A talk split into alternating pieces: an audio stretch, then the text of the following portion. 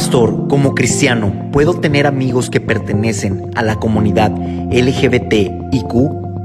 Esta semana nos hacen una pregunta un poquito difícil, un poquito complicada para, para, contestar por todo lo que se da. Y nos hacen la siguiente pregunta. Pastor, como cristiano, ¿uno puede tener amigos que pertenecen a la comunidad LGBTTIQ?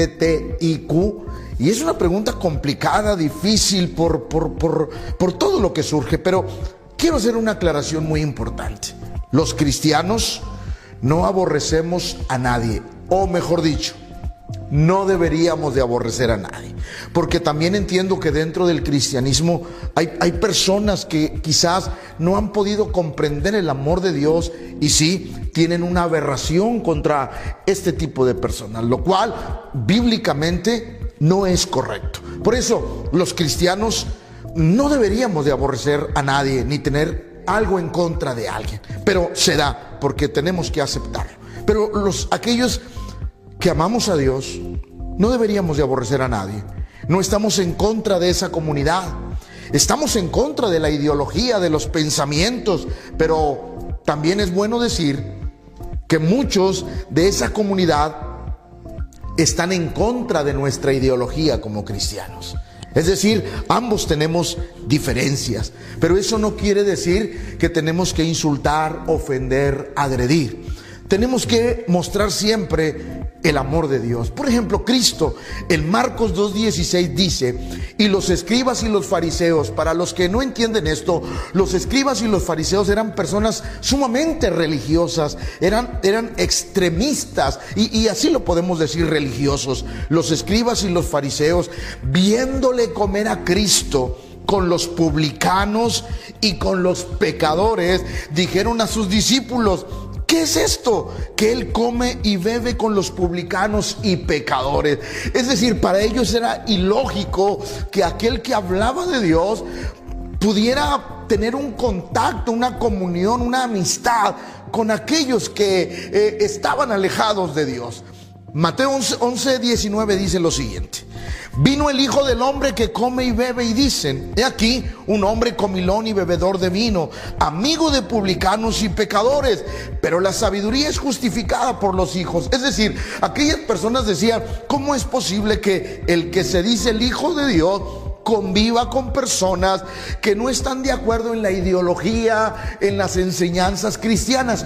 ¿Cómo es posible que eso pueda suceder? Pero la Biblia dice algo interesante en Lucas 19:10, porque el Hijo del Hombre vino a buscar y a salvar lo que se había perdido. Entonces, es ahí lo que tenemos que entender. Nosotros no podemos menospreciar, no podemos condenar, juzgar a esa comunidad.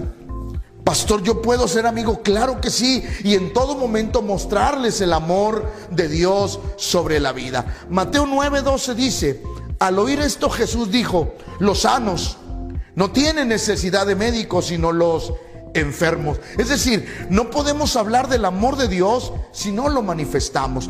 Claro que un creyente debe de tener las precauciones, ser amigo eh, de, de personas de esa comunidad, pero nunca, nunca contradecir eh, las propias creencias que nosotros tenemos como cristianos. Podemos tener amigos, pero no compartimos la ideología y siempre estaremos hablando del amor de Dios sobre la vida. Romanos 10, 14 nos hace, nos hace algo interesante y nos dice, claro que sí, claro que puedes hacer algo, pero Creo que esta parte es sumamente interesante. ¿Por qué? Porque es la forma en que nosotros transmitimos el amor de Dios.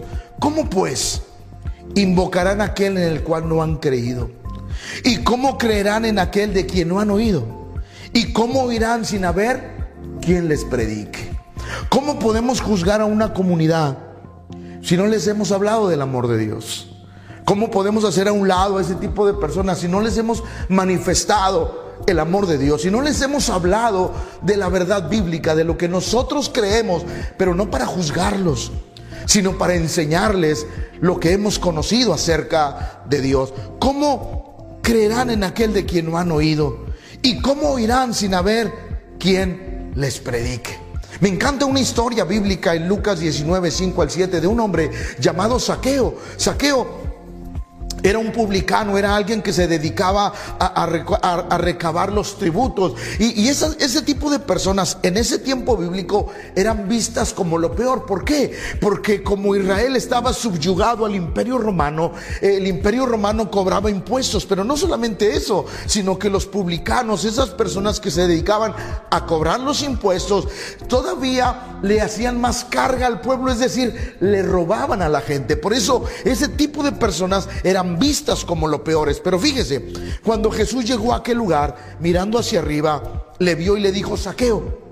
Date prisa, desciende, porque hoy es necesario que yo pose en tu casa. Entonces él descendió a prisa y le recibió gozoso. Al ver esto, todos murmuraban diciendo que había entrado a posar con un hombre pecador. Porque la gente veía así a Saqueo, ese hombre que no solamente cobraba los impuestos a un pueblo subyugado, sino que también le robaba aparte. Y, Jesús entró a comer a la casa de ese hombre, pero ese hombre fue impactado por el amor de Dios. Y ese hombre cambió su estilo de vida. Por eso nosotros cuando tenemos una amistad con alguien de esa comunidad, debemos demostrarles el amor de Dios. Debemos de hablarles de Cristo. Y Jeremías nos hace una recomendación muy importante en Jeremías 15, 19.